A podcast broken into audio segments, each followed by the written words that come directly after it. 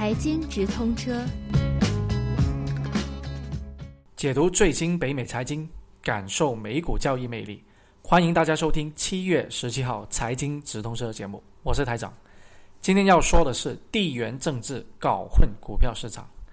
在美股接近历史新高的时候啊，一场地缘政治危机，狠狠的给美股带来了一次打击。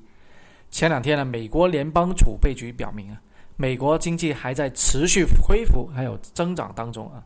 在这周公布的一个企业盈利当中，我们熟悉的一些蓝筹股公司，在今年的第二季度都有不错的一个消息出来。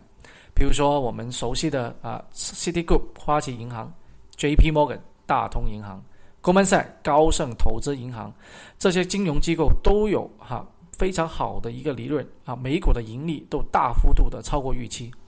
而中国的迷你经济刺激方案呢，还是能够给经济的增长啊达到一个稳定性。那前天公布的中国第二季度经济增长是百分之七点五，那从目前来看来，要达到今年目标的百分之七点四还是比较乐观的。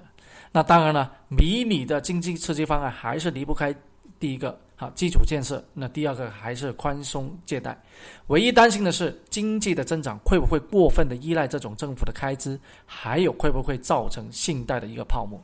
全球最大的两个金融体系，美国跟中国都有利好的一些消息出来。那美股在刷新新高纪录的话，看来是近在咫尺啊。不过一个飞弹还是马航打落的，不单只是民航客机，还有美股上涨的这个势头。啊，但今天的这个地缘政治危机的参与者啊，其实还有以色列。其总理内塔尼亚胡已经明确的指示，要地面进攻加沙地区。那在高频交易占每天股市成交量的大部分的今天，那任何的武力冲突事件都会被电脑交易系统所捕捉。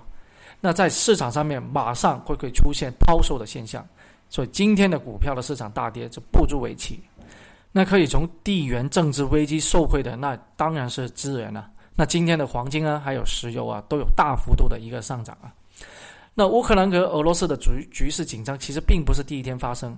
那股票市场在过去的几个月当中，其实有几次的调整，都是因为该地区的一个武力冲突所导致。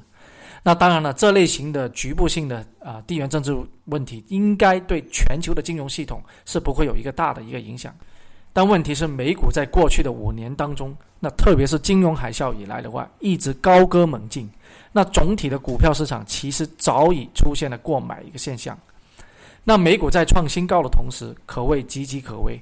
那虽然目前还没有潜在的一些危机会导致另外一次相对大的金融风暴，但股票市场，特别是美股要做出大幅度的调整是不可避免的。那只是时间的问题。那当然了，也需要某些因素来推迟它的一个调整。那这一次的乌克兰危机是吗？我们拭目以待。好，谢谢大家收听今天的节目，我们下次再见。